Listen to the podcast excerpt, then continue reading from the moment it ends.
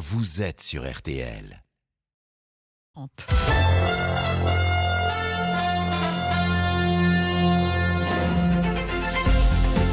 Le journal inattendu, spécial Notre-Dame.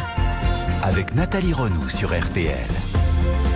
Bonjour à toutes et à tous. Nous allons vivre ensemble une émission exceptionnelle aujourd'hui. L'invité de ce journal inattendu est l'un des monuments préférés des Français. Un édifice blessé par les flammes, mais toujours debout. Notre-Dame de Paris. Alors, un invité exceptionnel, dispositif exceptionnel, je me trouve au pied de la cathédrale, dans un studio tout spécialement installé euh, sur le parvis, dans un petit camion. Un parvis où la foule se presse à l'occasion des journées du patrimoine. Et nous serons d'ailleurs avec euh, les visiteurs, mais aussi avec les artisans d'art qui présentent leur métier tout au long du week-end. Et puis, pour parler de Notre-Dame, qui, mieux que ceux qui la soignent quotidiennement, qui la restaurent, qui effacent les traces de l'incendie de 2019, à mes côtés, le médecin-chef, si je puis dire, celui qui supervise désormais ce vaste chantier de reconstruction après avoir succédé au général Georges Lin récemment disparu. Bonjour Philippe Jost. Bonjour Nathalie. Alors est-ce qu'elle va mieux, cette cathédrale auquel les Français sont si attachés? Elle va beaucoup mieux. Elle est déjà métamorphosée à l'intérieur et elle est en train de retrouver sa silhouette à l'extérieur. Eh bien, nous allons en parler. Euh, également à mes côtés pour cela, euh, Julien Lebras, euh, charpentier de la Flèche, Marie Parent, restauratrice des peintures murales. Bonjour à tous les deux. Bonjour. Bonjour Nathalie. Vous allez nous raconter ce gigantesque chantier auquel vous participez. Vous l'avez compris, on va passer une heure exceptionnelle sur RTL. Mais d'abord, un détour par nos studios de Neuilly, le journal. C'est avec vous, Nathan Bocard. Bonjour. Ah, bonjour Nathalie, bonjour à tous. Hum, alors Nathan, le journal euh, commence par cette polémique qui prend de l'ampleur après le suicide d'un lycéen harcelé. Ah, c'était il y a une dizaine de jours à, Poissy. Nicolas, 15 ans, se donnait la mort. Ses parents avaient alerté le lycée. On découvre aujourd'hui la réponse que leur avait faite le rectorat. Réponse, vous l'entendrez, pour le moins surprenante. Dans l'actualité également, un incendie meurtrier dans le Pas-de-Calais où deux personnes ont perdu la vie. En Iran, que reste-t-il de la mobilisation un an jour pour jour après la mort de Massa Amini? Et puis avant de retourner à Notre-Dame, on fera un détour par le village olympique près de Paris. Il ouvre ses portes aux curieux pour les journées du patrimoine, bien sûr. Un coup d'œil sur la météo avec vous, Valérie Quintin et Valérie. Trois départements du Sud sont donc placés en vigilance orange pour des risques d'inondation. Oui, la Lozère, le Gard et les. Alors pour l'heure, c'est surtout, sont surtout les Bouches du Rhône qui sont concernées par de gros orages, de même que la Corse. On a ces pluies qui remontent de Méditerranée, qui vont gagner le nord-est au fil du temps. Et c'est vrai que dans la vallée du Rhône, en Ardèche, dans la Drôme ou encore près des Cévennes, on va avoir de gros cumul d'ici la fin de la journée. Pour les autres, un temps plutôt ensoleillé. On a quand même de l'instabilité également sur le nord-ouest entre la Normandie, la Bretagne et la Loire-Atlantique. Tout cela avec des températures plutôt douces. 25 degrés à Nice aujourd'hui, 26 à Nantes et Lyon, 27 à Lille comme à Paris, 29 degrés pour Strasbourg et 30 à Bordeaux. Merci beaucoup Valérie. Le journal inattendu sur RTL.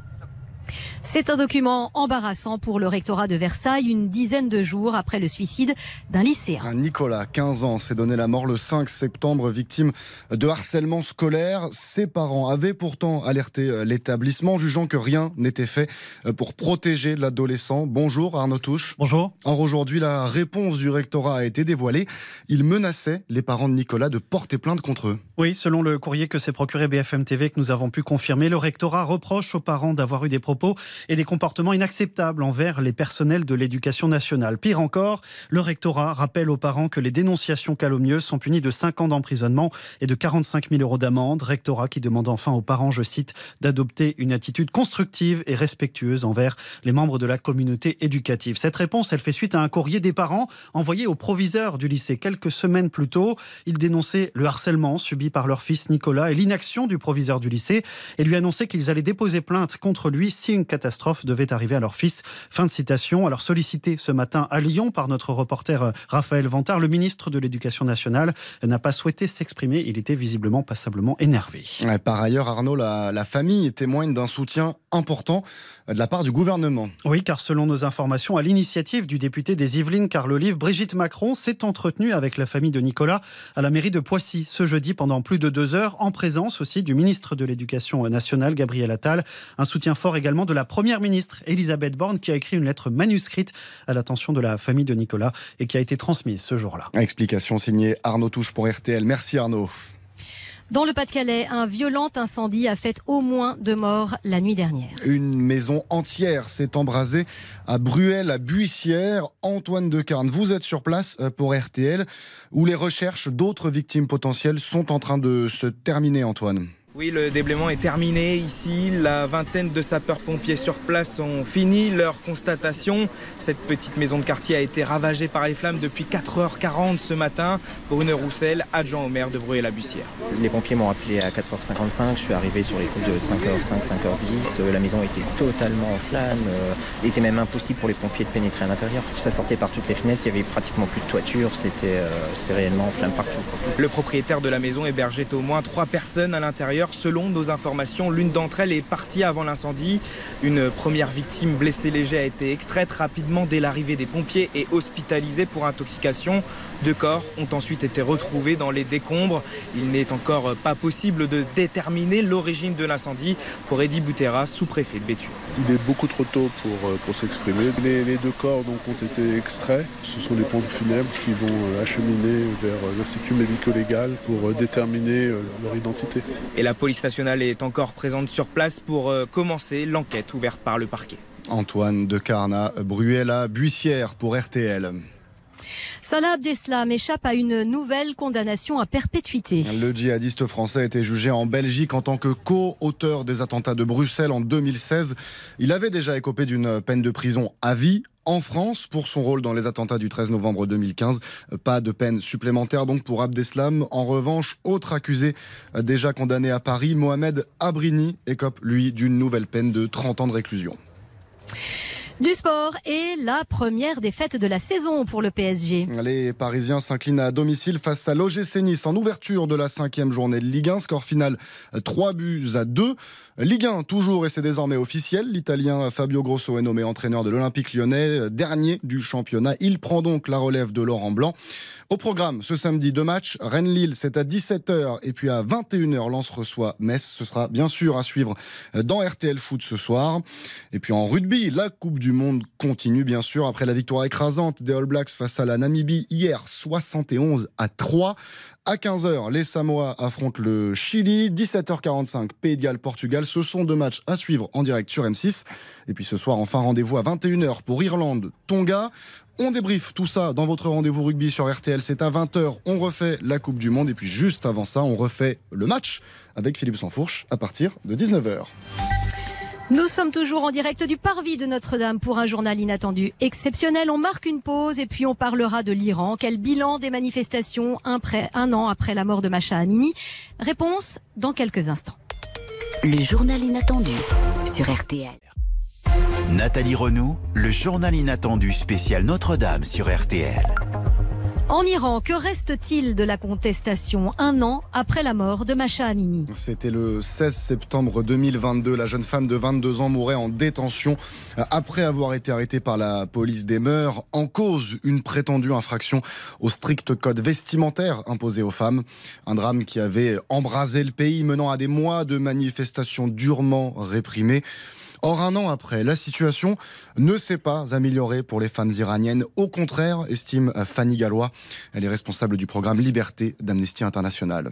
Les femmes et des hommes aussi ont trouvé le courage de, montrer, de faire preuve de cette liberté, mais à quel prix? Les dizaines de milliers d'arrestations arbitraires qui ont conduit pour certaines d'entre elles à des détentions, avec euh, des viols à la clé, des actes de torture et d'autres sortes de mauvais traitements, hmm. et un harcèlement euh, contre les femmes et les filles, le rétablissement de la police des mœurs, qui avait été soi-disant euh, supprimé et qui est revenu en force il y a peu, un, éventail de mesures qui ont été mises en place et qui privent euh, les femmes de leurs droits, qui, leur confisquent leurs véhicules. Elles sont surveillées par des caméras pour vérifier si elles portent leur voile. Elles ont des interdictions d'accès à l'emploi, à l'éducation, aux soins de santé. Voilà, malheureusement, les exemples sont, sont multiples et, leur situation, euh, en tout cas la manière dont les autorités euh, les traitent, euh, ne s'est absolument pas améliorée. Un propos recueilli par Émilie Beaujard pour RTL.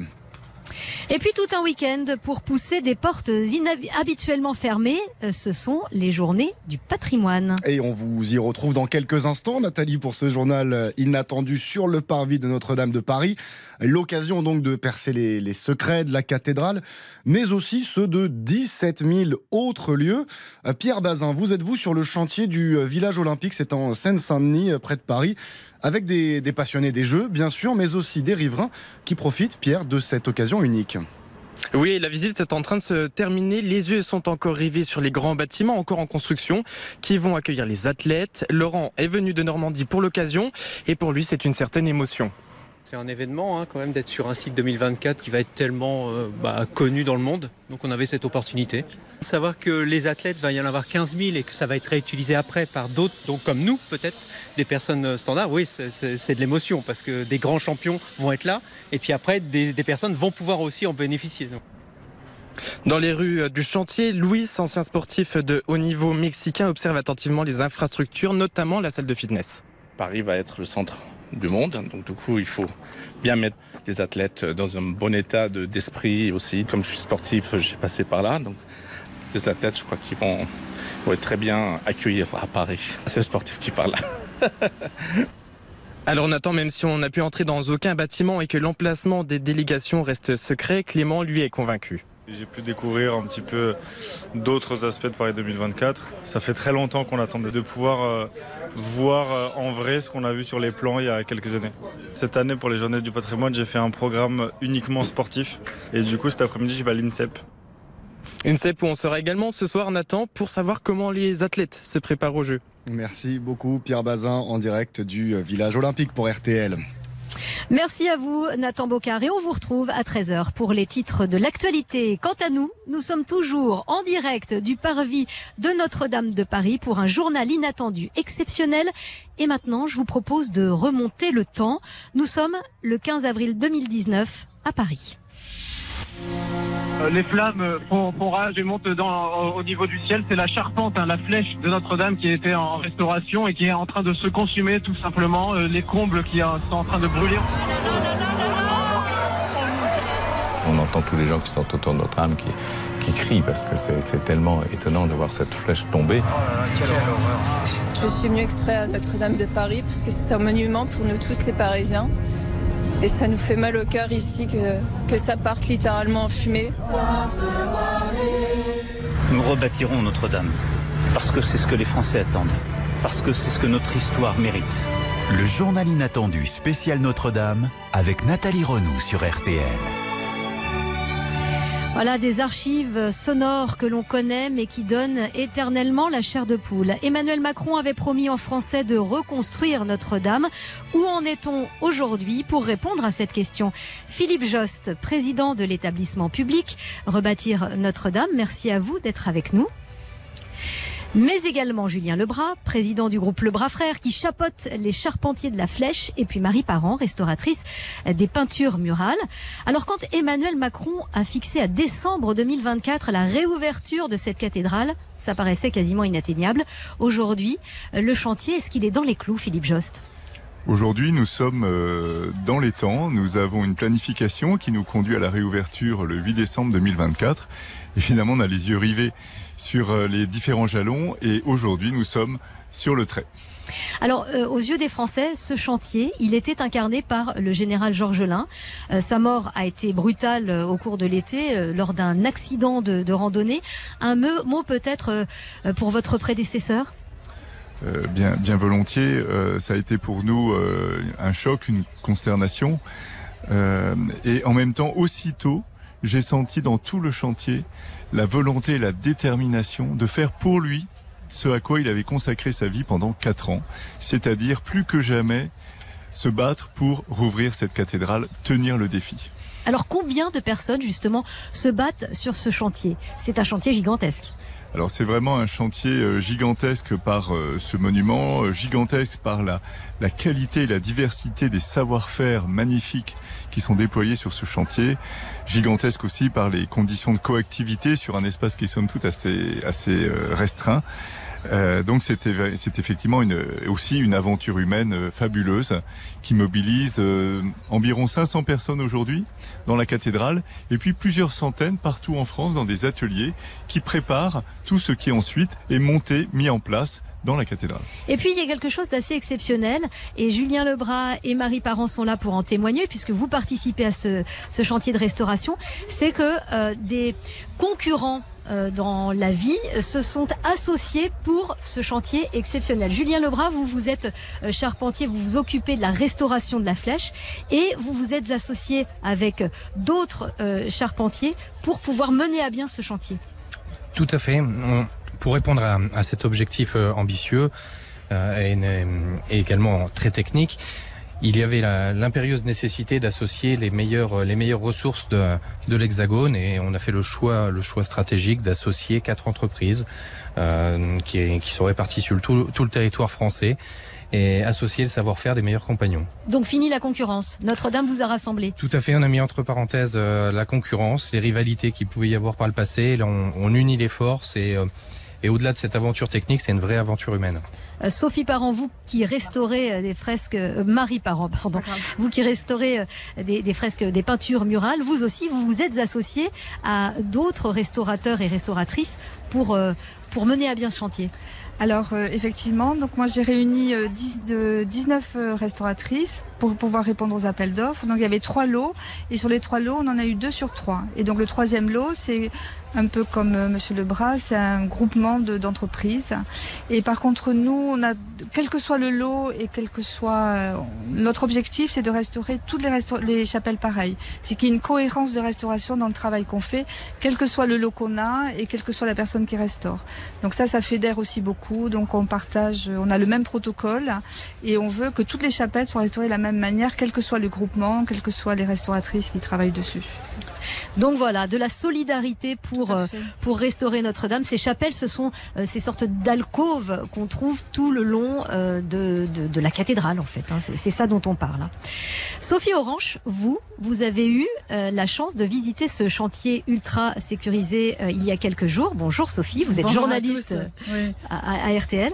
On a hâte de savoir ce que vous avez vu, mais on va faire durer un peu le suspense. C'est dans un instant et c'est juste après ah, la pause. Le journal inattendu, spécial Notre-Dame, avec Nathalie Renaud sur RTL. Le journal inattendu sur RTL. Spécial Notre-Dame.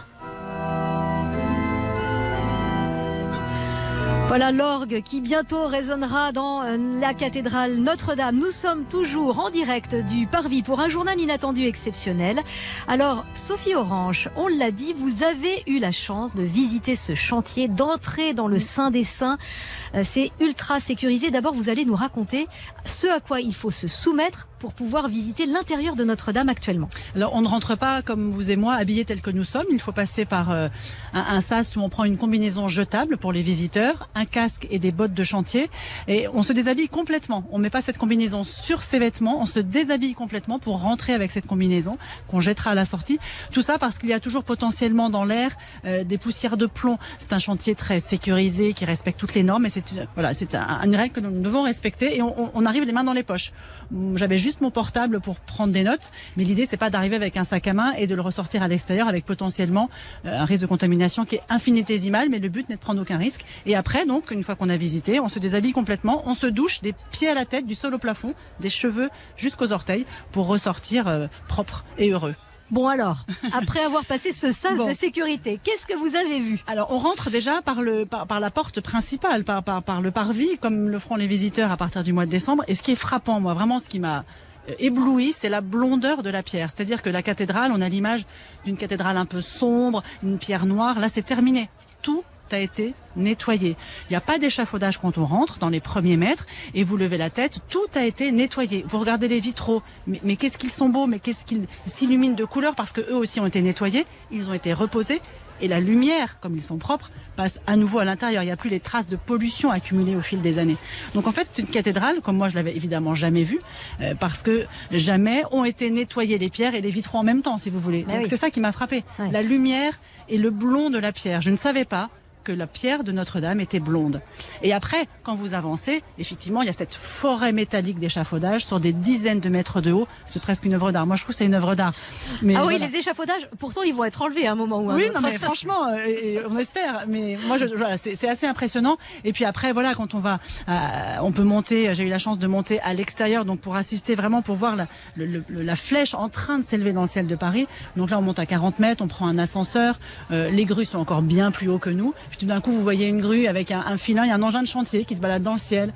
Euh, vous croisez un maçon très heureux de nous montrer une gargouille qui vient de, qui vient de poser. Ce chantier est vivant, c'est une ruche. Et quand on est là-haut, on n'a pas envie de redescendre. Bah ça, on l'entend dans votre voix. Euh, Philippe Jost, vous qui le supervisez, ce, ce chantier, qui y êtes, j'imagine, euh, tous les jours, est-ce que ça vous fait toujours le même effet? Vous êtes euh, ébloui, vous aussi? Écoutez, je crois que je peux dire que chaque fois que je viens sur ce chantier, je suis heureux, impressionné et, je ressens cette fierté, cet enthousiasme qui est partagé par tous les acteurs du chantier. Alors, Sophie l'a dit, c'est très rare que des restaurations se fassent en même temps, qu'on restaure tout à la fois. Euh, les voûtes, euh, là on parlera plus tard de, cette flèche qui va être euh, reconstruite, mais aussi les peintures qui sont restaurées. Ça, c'était une volonté de la remettre intégralement à neuf? Alors, on avait à la fois la nécessité de faire tous ces nettoyages compte tenu des poussières de l'incendie, des décombres de l'incendie, et en même temps, ça nous donnait cette opportunité euh, extraordinaire de faire ces nettoyages en profondeur et donc de restituer cette blondeur qui permet à la pierre de, re- de retrouver son éclat, mais aussi au décor peint dont Marie Parent euh, est un médecin attentif. Et puis, la cathédrale est fermée au culte pour plusieurs années. Donc, en fait, euh, il est, ça permet également d'éviter les contraintes liées à la coactivité d'un, d'un établissement qui reçoit du public avec un chantier. C'était une sorte d'occasion euh, inespérée, Voilà. si je puis me permettre. Voilà. Marie Parent, vous êtes donc restauratrice de peinture. Euh, Vous passez votre bureau en ce moment, c'est Notre-Dame, si je comprends bien. Oui, tout à fait. J'y suis peut-être pas 5 jours sur 5, mais j'y suis bien 4 jours par semaine, oui. Et alors, comment est-ce qu'on restaure des peintures? Est-ce que vous arrivez avec des pinceaux, des couleurs? Est-ce que vous repeignez euh, ces peintures? Comment est-ce que vous procédez? Alors, euh, on commence par euh, dépoussiérer. C'est le plus important euh, parce que c'est vraiment les contraintes dues à l'incendie, donc on dépoussière. Ensuite, on nettoie, c'est-à-dire qu'on nettoie la peinture murale. Mais comment on la nettoie? Alors, euh, pour ce chantier, on a eu un protocole qui a été élaboré pendant les chapelles test euh, il y a quatre ans maintenant. Et donc, on fait avec des gels de tension actifs. C'est-à-dire, on a des gels, un mélange de... On, on utilise un produit qui s'appelle du TAC à 2,5, 2,5, 3,5%. Et on a ces gels que l'on passe au pinceau. Le gel fait son effet et ensuite on ramasse la crasse avec le gel. Voilà. Et après, on rince. Donc, une fois qu'on a nettoyé les peintures, s'il faut, on fait un peu de consolidation, on fait du refixage, ça dépend des chapelles et de l'endroit. C'était assez abîmé sur les voûtes et un peu moins en partie centrale et un peu plus en partie basse. Et ensuite, s'il y a des manques, parce que de temps en temps la peinture est tombée pour X raisons, parce que Et là, vous peignez Alors là, on, on, on met un enduit pour euh, tout soit au même niveau et ensuite on refait, on fait la restauration de couleur, mais juste sur les endroits manquants. C'est-à-dire on ne touche pas l'original. D'accord. Donc, sur l'original, vous ne peignez jamais. Vous jamais, faites juste du jamais. nettoyage. Voilà, c'est ça. On nettoie, on refixe, on consolide si nécessaire. Et s'il y a une lacune, on ne restaure que la lacune. On ne touche jamais à l'original. On respecte l'original. Alors, Sophie, vous nous l'avez dit, vous avez été éblouie en rentrant euh, par cet aspect blond, par cet aspect neuf. Là, je vais peut-être poser une question. euh, Neuf, je dirais pas neuf, parce que c'est l'original est Oui, là. bien sûr. Dépoussiérer, nettoyer. Dépoussiérer. Mais est-ce que vous n'avez pas peur d'un côté, euh, allez, euh, un peu Disney carton pâte Est-ce que les gens vont pas se dire, ouais, c'est fou, tout est, tout est presque factice? Je comprends très bien votre question et cette préoccupation qui- qu'il faut avoir. Et je crois qu'on peut répondre non, pas du tout, parce que euh, les pierres, elles ont euh, 800 ans. On retrouve la blondeur, pas de blancheur, c'est très différent. Et en fait, les pierres qui retrouvent leur éclat, en même temps, on sent leur ancienneté. Et quand on reconstruit à neuf, par exemple des voûtes, eh bien, on a vraiment le souci qu'elles s'intègrent parfaitement par rapport euh, aux voûtes adjacentes. On ne voit même pas la différence Entre une voûte qu'on vient de reconstruire et une voûte euh, juste à côté qui a seulement été restaurée, il n'y a aucune différence perceptible à l'œil. Donc on retrouvera juste la cathédrale euh, telle qu'elle était lorsqu'elle a été finie en 1345. Exactement. C'est-à-dire il y a euh, très longtemps. bon, ça c'était euh, avant, quand il n'y avait pas encore euh, la flèche, la flèche qui a été rajoutée par la suite. c'est d'ailleurs la partie la plus visible de l'extérieur qui s'est effondrée en 2019. On va en parler évidemment. Restez avec nous. Dans un instant, le charpentier en charge de la reconstruction de cette flèche est à nos côtés. On sera aussi avec ces Français amoureux de Notre-Dame qui profitent actuellement des journées du patrimoine pour visiter le village des métiers qui est installé sur le parvis. Ils y découvrent tous les artisans qui œuvrent à la reconstruction et Sophie Orange euh, sera au milieu des visiteurs dans un instant. Nous sommes toujours en direct au pied de Notre-Dame pour un journal inattendu exceptionnel. À tout de suite. Le journal inattendu sur RTL. RTL.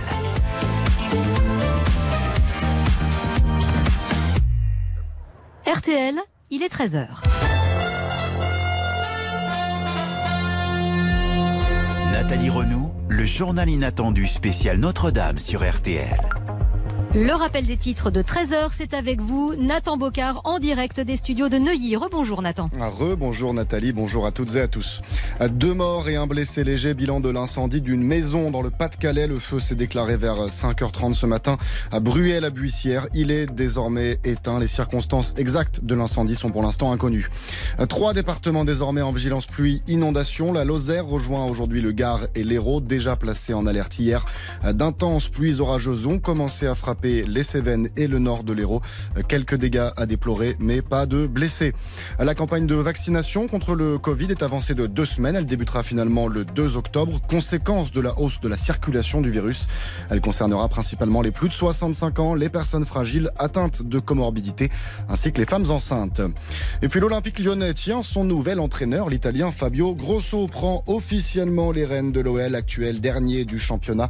Il succède à Laurent Blanc au programme de de ce samedi. Deux matchs de Ligue 1 à 17h Rennes-Lille. Et puis à 21h, Lens reçoit Metz. Ce sera bien sûr à suivre dans RTL Foot. Il est 13h, passé de 2 minutes sur RTL. On retourne tout de suite sur le parvis de Notre-Dame. La suite du journal inattendu, c'est avec vous, Nathalie Renaud. Merci Nathan Bocard. Le journal inattendu sur RTL. Spécial Notre-Dame. On en a tous une cathédrale à rebâtir,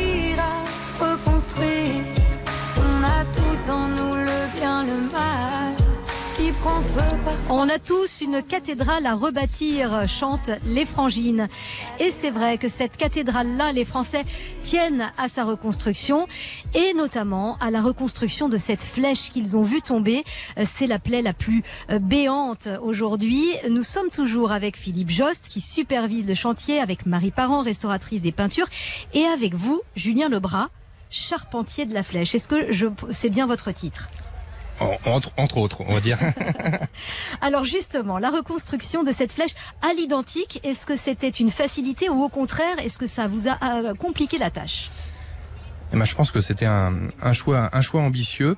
Un choix ambitieux, mais qui répondait à, des volontés, à des volontés euh, des Français qui avaient un attachement particulier à, à la silhouette de, de la cathédrale et, et ça même euh, au-delà des convictions euh, religieuses. Et maintenant, en tant que, en tant que passionné du patrimoine, en tant que restaurateur, on ne peut que se féliciter de, de ce choix qui contribue à conserver des savoir-faire rares, des métiers de métiers de, de passion qui sont parfois peu mis en lumière et là qui ont l'occasion d'être vraiment au, au, centre au centre du débat et d'autant plus en, en, ces journées du patrimoine. Effectivement. Alors, euh, cette flèche imaginée par Viollet-le-Duc, est-ce que vous en avez eu euh, des plans? Est-ce que c'est comme ça que vous avez travaillé? Alors la particularité, c'est qu'il a, fallu faire un, travail archéologique et, et essayer d'associer les différentes bases de données qu'on pouvait avoir à, à notre disposition. Euh, certaines suivant les archives de, de l'architecte Viollet-le-Duc, certaines euh, suivant les archives de, du charpentier, mais qu'on a également croisé avec les relevés, les relevés qu'on avait pu faire nous en, en, 2017, des scans, des scans 3D de, de, la charpente qui ont pu nous permettre d'identifier s'il s'il pouvait y avoir des, des points de, des petits points de différence ou d'adaptation qui avaient pu être, être faits. Alors elle est très très haute, hein, cette flèche, 93 mètres. 97 mètres. 97 mètres. Il me manquait quelques mètres, vous voyez. 97 euh, mètres au sommet. Est-ce que c'est la hauteur qui crée le plus de difficultés? Euh, Qu'est-ce qui est le plus technique pour vous? Sur ce chantier, tout, est- tout est excessivement compliqué. Euh, je crois qu'on a, on a un niveau de technicité sur euh, sur cette euh, sur cet objet, sur cette œuvre d'art euh, qui est qui a son paroxysme puisqu'on on a à la fois une densité d'assemblage, euh, des des moulurations, des décors, mais après le, le chantier lui-même est assez compliqué puisqu'il faut coordonner euh, tout, euh, toute cette mise en œuvre au milieu de 500 artisans et donc là il y a un travail euh, presque de euh, chef d'orchestre. de chef d'orchestre qui est réalisé par la maîtrise d'œuvre et les, et les pilotes d'opération. Alors j'ai lu qu'il y a euh, dans euh, la re- reconstitution de cette flèche un nœud X. Alors moi je ne sais pas ce que c'est, mais j'ai lu que c'était 24 pièces qui se croisent et que c'était extrêmement technique. Alors j'aimerais bien que vous m'expliquiez tout ça. Et ben, on, on imagine bien que cette flèche qui culmine à 97 mètres, elle est soumise à un certain nombre d'efforts et notamment des efforts au vent qui sont relativement importants. Et pour euh, pour pouvoir permettre de réagir au mieux structurellement, il y a besoin d'avoir un certain nombre de pièces suivant différents angles. Et il y a des rencontres entre ces pièces. Et il y a ce fameux nœud X qui est la rencontre entre entre toutes ces toutes ces pièces. Et c'est la plus grosse densité d'assemblage sur cette flèche. Et il est réalisé ce nœud X actuellement Il ou pas réalisé. encore Il est réalisé. Ah bon Et là à Paris ou dans un atelier euh, ailleurs Alors la, la, la partie taille de charpente s'est réalisée dans, dans les ateliers en Lorraine. La mise en œuvre se fait au fur et à mesure des livraisons de bois et va se poursuivre jusque- jusqu'à l'automne. Euh, Cette flèche, elle est reconstituée en bois, Philippe Jost. Évidemment, le bois, ça peut prendre feu. Est-ce que vous avez pensé un instant euh, à comment protéger Notre-Dame d'un éventuel autre incendie? Vous pensez bien, euh, Nathalie, que cette pensée, on l'a eue euh, tout de suite dès qu'on a commencé les études. Et de fait, on a vraiment repensé complètement à zéro la protection incendie de cette cathédrale pour que un tel drame ne soit tout simplement plus possible. Et on a euh, toute une panoplie de dispositifs dont certains sont très innovants, euh, déployés pour la première fois dans une cathédrale et notamment pour la flèche en bois, un système de brumisation. Alors qu'est-ce que c'est la brumisation? Eh bien, On va l'arroser régulièrement pas du tout. Ah bon? Oh Je ne sais pas, la Non. brumisation. Euh, eh bien, vous avez en tête un brumisateur. hein. Ouais. Un brumisateur, ça diffuse un brouillard d'eau. Ouais. Eh bien, c'est ce qu'on va faire. Mais seulement le brouillard d'eau, il ne se déclenchera que s'il y a un départ de feu. D'accord. Et sur détection d'un départ de feu, ce brouillard d'eau va étouffer les flammes. Et ça permettra tout- peut-être tout simplement d'éteindre euh, ce départ de feu, ou en tout cas de le ralentir tellement que les pompiers, les soldats du feu auront le temps de se déployer. Prendre le mal à la racine. Exactement. Dans un instant, on sera auprès des Français qui profitent des journées du patrimoine pour venir visiter euh, le village des métiers où tous les artisans présentent leur spécialité sur le parvis. Ils font des démonstrations et quand les Français parlent et pensent Notre-Dame, ils ont évidemment tous ça en tête. À tout de suite sur RTL. Venu le temps des cathédrales. Nathalie Renaud, le journal inattendu spécial Notre-Dame sur RTL.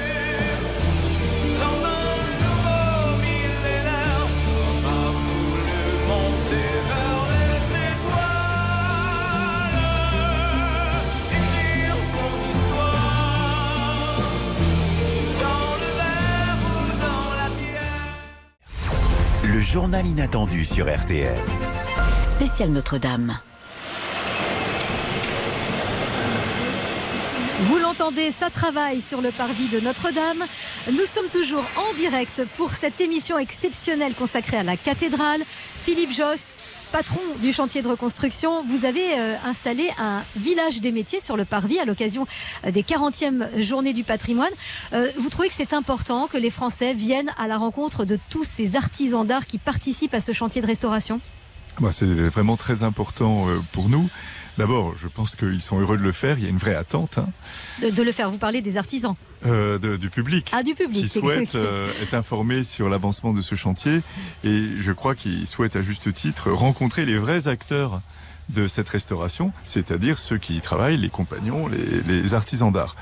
Euh, Et puis pour nous, c'est extrêmement encourageant et c'est extrêmement euh, réconfortant parce que ce public, il est chaleureux, il nous manifeste son soutien. On sent vraiment qu'on est entouré d'une attente, mais d'une attente amicale et, et- et- chaleureuse. Euh, C'est vrai, là, nous avons, euh, nous sommes dans un petit camion studio qui, les portes sont ouvertes et on voit des gens qui circulent en permanence. Il y a une foule euh, énorme qui se presse depuis ce matin sur ce parvis de Notre-Dame.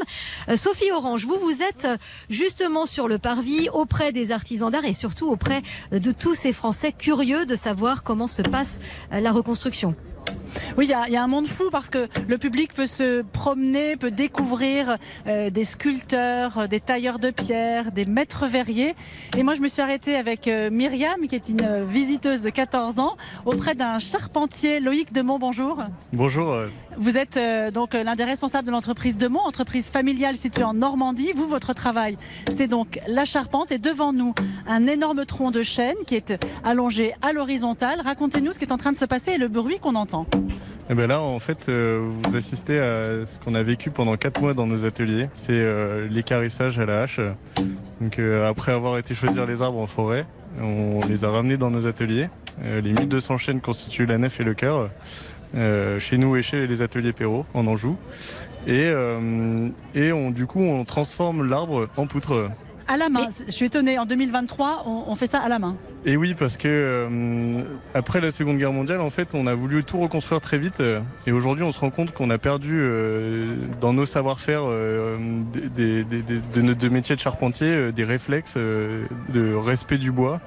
Et là, aujourd'hui, en fait, en travaillant à la main, on respecte le fil du bois, on respecte la matière et on restitue à l'identique, en fait, euh, euh, l'état de surface des poutres euh, qui étaient euh, qui celles de l'époque. Et structurellement, c'est beaucoup plus intéressant d'avoir des poutres taillées à la main. Je peux vous dire, Nathalie, euh, que ce sont des charpentiers euh, voilà, qui, se, qui se relaient. C'est un travail physique. euh, euh, ils font leur sport tous les jours, c'est ça, Louis Oui, bah, on, on- se rappelle qu'on n'a on n'a pas besoin d'aller à la gym tous les soirs. Souvent, le soir, on, a plutôt envie d'aller se coucher. mais avec, le, avec le temps, en fait, on s'habitue et ça, ça devient un, geste euh, euh, facile et agréable. Nathalie, Franchement, je- je- j'y ouais, suis allée tout à l'heure faire un tour et je les ai vus justement avec leur hache euh, façonner cette, ce tronc. Je, je- je suis assez admirative et c'est vrai que ça paraît être un travail de titan. Et euh, on se demande pourquoi finalement, alors qu'aujourd'hui on, on est doté d'outils plus mécanisés en fait. Mais on vient de comprendre. Alors attention, on, on se prive pas de la mécanisation. Aujourd'hui, euh, on, on allie les deux. Là, aujourd'hui, on vous montre le savoir-faire tel qu'il était fait au 13e. Nous, pour restituer les charpentes de la nef et du cœur, on n'a pas sacrifié les machines. On n'est pas des ayatollahs. Euh, ce qu'on a fait, c'est qu'on a des techniques hybrides qui permettent de respecter le matériau, euh, qui permettent de respecter la continuité de la fibre euh, dans, dans les pièces de bois. Et quand on suit le, le fil du bois, on, on fait des poutres qui sont très jolies et qui sont euh, structurellement très intéressantes. Le respect de la matière qui impressionne aussi Myriam, qui a 14 ans, qui regarde ce charpentier. Pourquoi est-ce que tu es venue pour les Journées du patrimoine sur le parvis de Notre-Dame? Bah, je trouvais ça très intéressant de pouvoir euh, voir euh, comment c'était construit, si c'était euh, bah, justement artisanal ou si c'était euh, bah, avec beaucoup de machines, etc. Et euh, bah, il y a un peu des deux, donc c'est assez intéressant. En plus, euh, bah, c'est plutôt beau à regarder, je trouve. Surtout quand on fait rien. et Notre-Dame, ça te parle? Euh, bah, Notre-Dame, j'étais jamais rentrée avant que ça brûle, je crois. Et, et ça m'a fait un choc quand j'ai su que ça avait brûlé parce que c'est quand même un symbole parisien. Et il y a beaucoup de générations qui l'ont connu. Et on, est, on a eu la chance de la voir et on n'en a pas profité. Donc j'ai hâte de pouvoir la revoir quand elle sera de nouveau euh, d'aplomb, on va dire. Merci à le cette 8 décembre 2024. hein. Bah oui, voilà. Merci beaucoup à cette jeune fille, Sophie, et puis à- à- aux artisans qui, qui vous ont répondu. Euh, retour sur ce, ce plateau, sur le parvis de, de Notre-Dame. Philippe Jost, est-ce que vous pensez que présenter ces artisans d'art qui font un métier euh, exceptionnel et passionnant, ça peut susciter des vocations? On espère bien, euh, Nathalie, que ça va susciter des vocations. Ça le mérite parce que ce- ces compagnons et artisans d'art et artisans d'art, ils sont heureux dans leur travail, vraiment heureux. Donc à la fois, on en a besoin parce qu'on a besoin de, la, de conserver ces savoir-faire, il faut pas les perdre, parce que reconstituer un savoir-faire qui s'est perdu, c'est très compliqué. Donc il faut conserver ces savoir-faire, et en plus, il faut faire connaître ces métiers qui rendent heureux. Beaucoup de raisons. Eh bien, on va en reparler. On sent votre passion, on sent la passion des invités. Notre-Dame ne laisse personne indifférent. On peut dire que c'est la cathédrale des cœurs. On va en parler avec une historienne, Agnès Poirier, auteur du livre Notre-Dame, l'âme d'une nation. À tout de suite, on se quitte dans un instant et je vous laisse avec Charles Aznavour et son Ave Maria.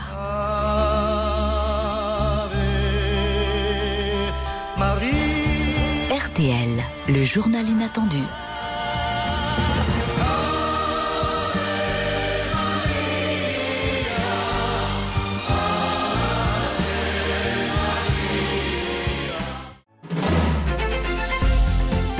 Le journal inattendu, spécial Notre-Dame. avec Nathalie Renaud sur RTL. De retour dans ce journal inattendu sur le parvis de Notre-Dame de Paris, Philippe Jost, patron du chantier de reconstruction. Est-ce que l'incendie de 2019 a réveillé la flamme, si je puis dire, a réveillé l'amour des Français pour cet édifice? Mais écoutez, j'en suis convaincu, hein, mais pas seulement des Français.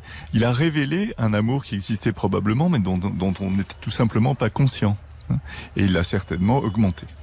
Alors Agnès Poirier, vous êtes en direct avec nous. Vous êtes historienne, auteur de Notre-Dame, l'âme d'une nation. C'est un titre qui veut bien dire ce qu'il veut dire. Euh, Quel rapport les Français entretiennent-ils avec Notre-Dame de Paris? Justement, c'est très intéressant euh, votre dernière question sur est-ce que c'était euh, finalement on a, on a redécouvert avec l'incendie euh, tout l'amour qu'on avait pour elle. C'est un peu ça hein, parce que la nuit de l'incendie, moi j'étais euh, quai Montebello, je préparais une émission pour la BBC puisque le président Macron allait faire une allocution à 20h et puis tout d'un coup donc les, les, les ces, ces énormes flammes et les, les, si vous voulez les yeux du monde se sont tournés euh, que ce soit la BBC que ce soit CNN euh, les, télévisions la radio il y a eu un peu ce moment suspendu.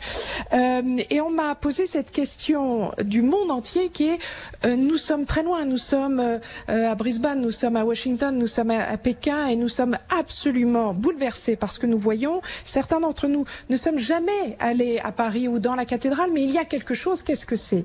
Et en France évidemment on est beaucoup plus euh, intime avec la cathédrale mais on ressentait ce vacillement intérieur et, parfois on ne comprenait pas pourquoi parce que Notre-Dame c'est bien plus euh, qu'un lieu de culte catholique c'est bien plus qu'une cathédrale. Euh, et c'est en fait j'ai un peu mené l'enquête après pour écrire ce livre et, faire cette enquête de un peu historique. Et finalement c'est le lieu de nos retrouvailles. C'est le lieu où pendant près de neuf siècles nous nous sommes retrouvés euh, en temps de victoire et pour euh, célébrer notre gloire mais aussi en temps de peine et en temps de grande douleur. Et donc euh, elle nous appartient à tous et elle a d'ailleurs été contrairement à beaucoup de cathédrales au XIIe siècle XIIIe siècle elle a été aussi financée. C'est un, point très très intéressant par nous tous. Pas seulement par l'aristocratie finalement assez peu mais aussi par euh, euh, le- le- le- les, les- par les impôts par euh, les fermiers mais mais la bourgeoisie de Paris même les prostituées de Paris ont contribué au financement de la cathédrale. donc c'est un peu le palais du peuple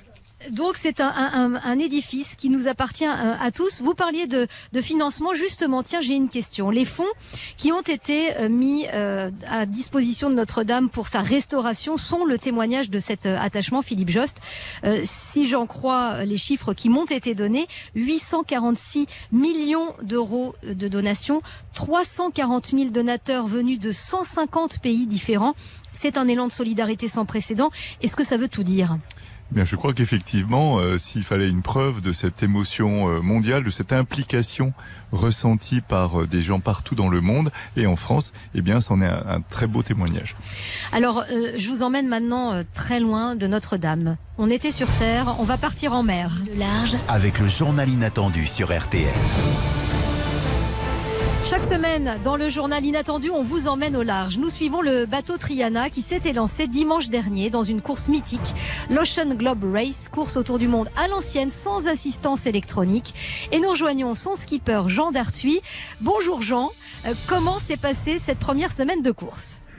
Alors, euh, salut les amis. Écoutez, c'est c'est une course assez fantastique puisque ça a démarré euh, sur les chapeaux de roue, puisqu'il y avait des très bonnes conditions météorologiques. Comme euh, vous le savez, je vous le rappelle, à l'ancienne, c'est-à-dire qu'on s'est aussi tout de suite jeté dans la navigation astronomique. Donc on se positionne avec euh, le soleil et les étoiles. La navigation à l'état pur et c'est une fantastique chevauchée maritime pour le moment. Sachant qu'on on a déjà subi quelques euh, épisodes difficiles puisque euh, le 12 euh, pendant la nuit notre bar a cassé. Et donc euh, bon, on a eu assez peur, on n'a pas eu de blessés. Mais heureusement euh, les gars ont pu réparer ça pendant 4 heures secoués par la mer. Le bateau est reparti et on va bientôt arriver le long des côtes portugaises. Et Jean alors, la vie à bord, ça se passe comment? Est-ce que chacun a trouvé son rôle? Est-ce que chacun a trouvé sa place? Oui, nous sommes huit à bord organisés par petits groupes de, de quarts, c'est-à-dire qu'un groupe euh, est sur le pont pour piloter le bateau, un autre attend en stand-by pour aider le premier groupe s'il en a besoin, et le troisième groupe dort. Et tout ça tourne, donc chacun doit prendre son rythme pour dormir trois heures, travailler trois heures et somnoler trois heures. C'est un rythme à prendre, mais l'envie de, de gagner et la beauté, la beauté du spectacle de l'océan, puisqu'on a déjà vu euh, des poissons volants, des dauphins et des baleines. Je peux vous dire que c'est un spectacle fantastique et tout ça à l'ancienne avec le sextant pour faire sa route. On a aussi envie de savoir si vous profitez vraiment de l'océan ou si vous êtes concentré sur votre course. Les deux, mon capitaine, puisque c'est un spectacle extraordinaire. euh, vous n'imaginez pas la beauté de l'océan. On a eu la chance tout à l'heure d'avoir un poisson volant qui est passé au-dessus de nous. Et tout ça euh, avec l'envie de, de faire une, une belle course et avec un spectacle maritime et, et du ciel extraordinaire la nuit. Merci Jean et on vous retrouve samedi prochain pour la suite de vos aventures dans le journal Inattendu. On revient sur le parvis de Notre-Dame. J'ai envie de demander à mes invités. On voit un homme là qui vit une aventure en mer à l'ancienne, euh, un peu comme vous finalement, qui restaurait cette cathédrale à la façon dont nos ancêtres l'avaient construite. Une dernière question pour vous trois. Est-ce que c'est la grande aventure de votre vie, cette restauration? Philippe Jost. Euh, assurément. Inattendu, mais assurément. Marie Parent, restauratrice des tableaux. Bah écoutez, euh, j'ai envie de répondre exactement la même chose. Euh, oui, une, une aventure assez exceptionnelle justement par cette histoire de coactivité, qu'on restaure tout en même temps. Pour moi, euh, professionnellement, c'est vraiment la première fois que ça m'arrive. Et est-ce que vous profitez du décor dans lequel vous vous trouvez? On profite de tout, surtout qu'on on comprend, une fois qu'on a nettoyé le décor et que la pierre est nettoyée, l'un l'un est fait en fonction de l'autre et ça c'est quand même euh, extrêmement intéressant. Julien Lebras, est-ce que cette aventure est l'aventure de votre vie?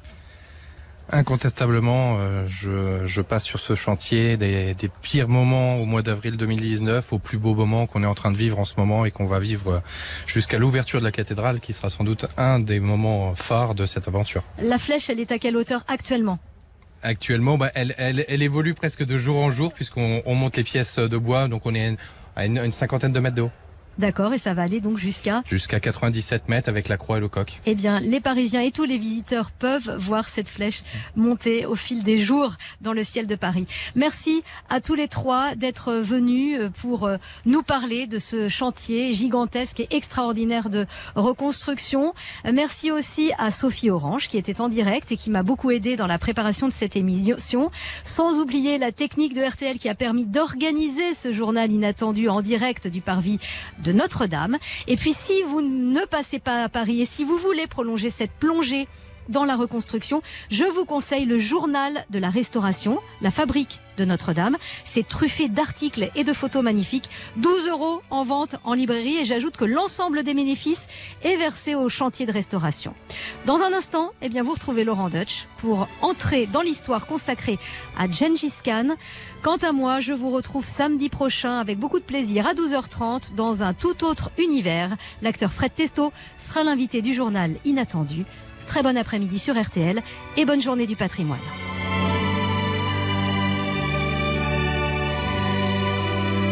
RTL, le journal inattendu.